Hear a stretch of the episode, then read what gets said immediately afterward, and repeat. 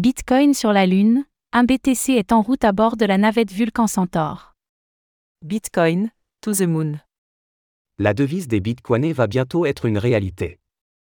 La navette Vulcan Centaur 1, lancée hier, contient en effet un BTC contenu dans un portefeuille physique.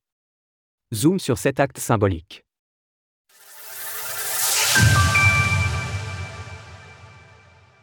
Le Bitcoin, BTC, est en route vers la Lune.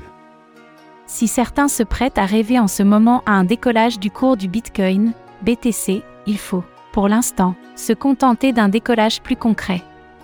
La navette Vulcan Centaur 1, produite par le groupe industriel ULA, a en effet été lancée hier.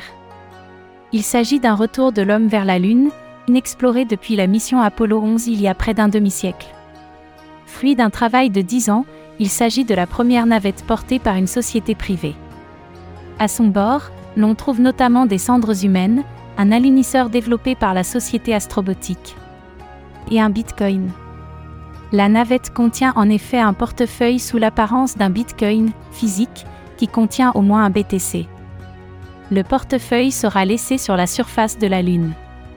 L'adresse publique du portefeuille sera révélée, il sera donc possible d'envoyer du BTC vers cette dernière.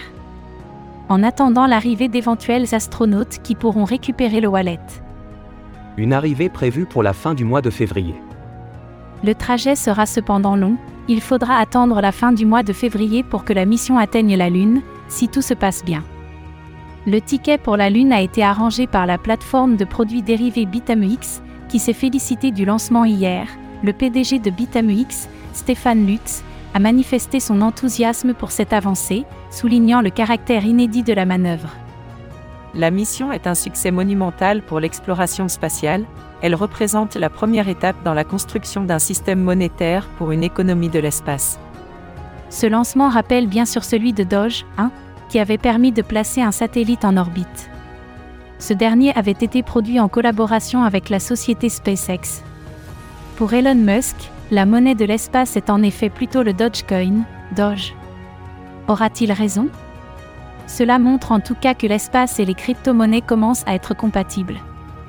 Retrouvez toutes les actualités crypto sur le site cryptost.fr.